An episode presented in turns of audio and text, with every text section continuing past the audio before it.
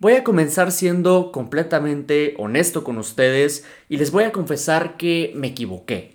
Me equivoqué hoy, probablemente ayer también me equivoqué y seguramente mañana también me voy a equivocar.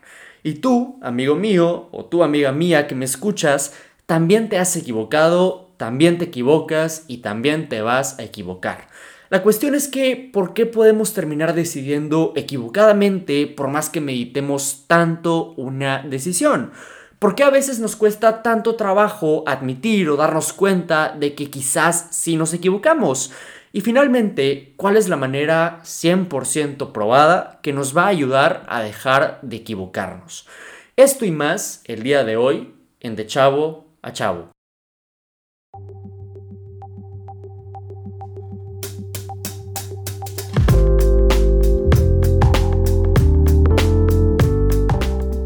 Chavo a Chavo. Un podcast creado por un adolescente y para cualquier otro adolescente, en donde discutimos situaciones cotidianas que atravesamos, problemas que enfrentamos y preguntas que todos nos hacemos. El objetivo de este podcast es crear un espacio interactivo y seguro, en donde cualquier joven pueda encontrar tranquilidad y paz, y entender que todos nos cuestionamos las cosas encontramos obstáculos de vez en cuando.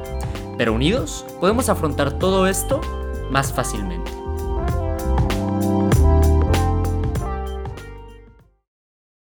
Se estima que el humano promedio toma muchísimas decisiones cada día.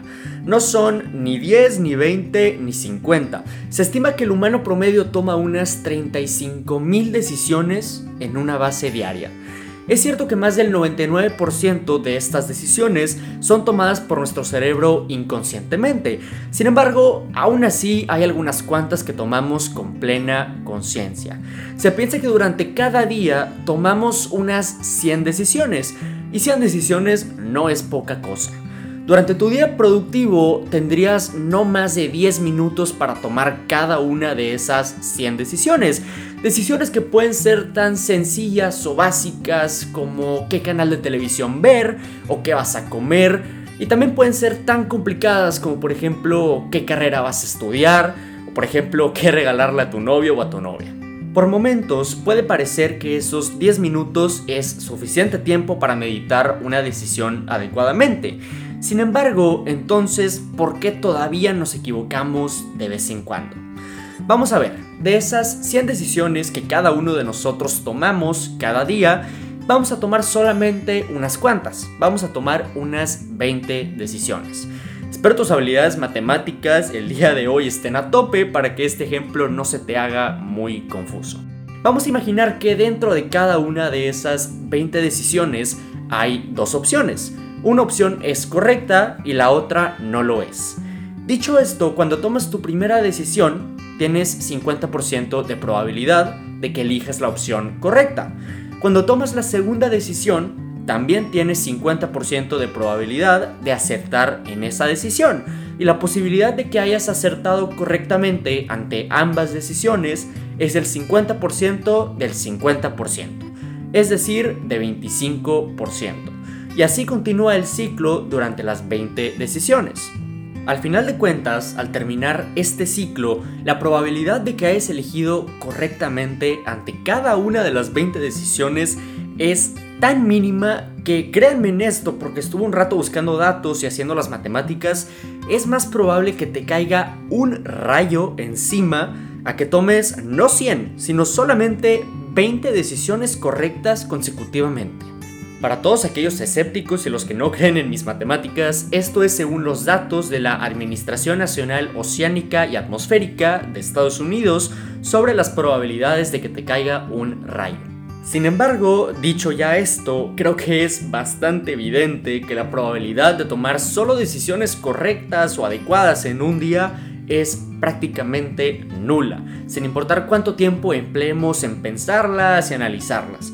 Y esto no solamente me pasa a mí, te pasa a ti, a tus amigos, a tus hermanos, yo qué sé, a todos nos pasa y está bien. Y la verdad es que es algo que le aporta mucho a darle el factor de lo espontáneo a nuestro día a día.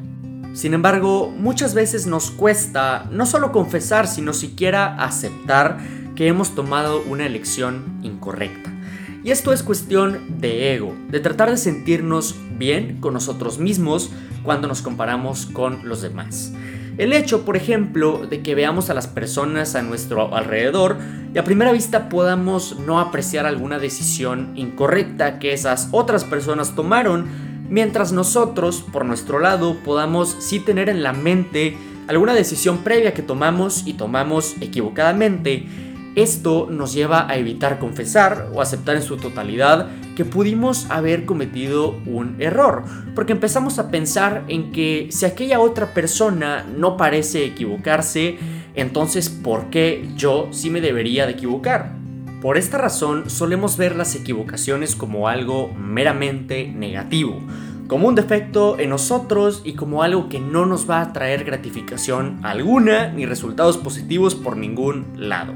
Y mientras es imposible dejar de equivocarnos, lo que no es imposible es cambiar nuestra perspectiva, nuestra percepción sobre nuestros errores. Entonces, ¿cuál es la manera 100% probada y avalada por los expertos de los laboratorios de chavo a chavo para dejar de sentirnos tan mal cuando nos equivocamos e incluso cuando quizás alguien más parece no haber cometido ese mismo error? La solución es pensar que esa mala decisión, entre comillas, estaba destinada a ser tomada. De esta manera, los errores ya no van a aparecer como tal mi recomendación es que no dejes de meditar tus decisiones, que consideres pros y contras, que avales consecuencias y la decisión que tomes termine pareciendo una buena decisión o una mala decisión. Piensa que pasó porque tenía que pasar. No hay que llegar a los extremos tampoco de tomar una decisión ignorante sin analizarla bien, ni tampoco el sobrepensar, que la verdad en lo personal es algo que a mí me sucede y pues tengo que trabajar para evitarlo. El punto es que lo que sea que suceda a partir de algo que decidas o algo que alguien más decida, pero te afecte a ti, tómalo como viene y acéptalo, porque número uno, eso ya pasó y ya no puede cambiar. Dos, porque pase lo que pase, va a traer consigo consecuencias positivas y negativas. Y tres, porque puede representar una experiencia diferente, un elemento sorpresa, algo que cambia lo que estés acostumbrado y te haga vivir cosas nuevas. Recuerda y que no se te olvide que todos nos equivocamos y eso está bien. Las malas decisiones son más que todo una bendición porque imagínate que la vida fuera simplemente perfecta, adherida a una rutina, sin sobresaltos, sin emociones, si fuéramos como robots. Al menos para mí, vivir esa vida perfecta, entre comillas, no valdría la pena.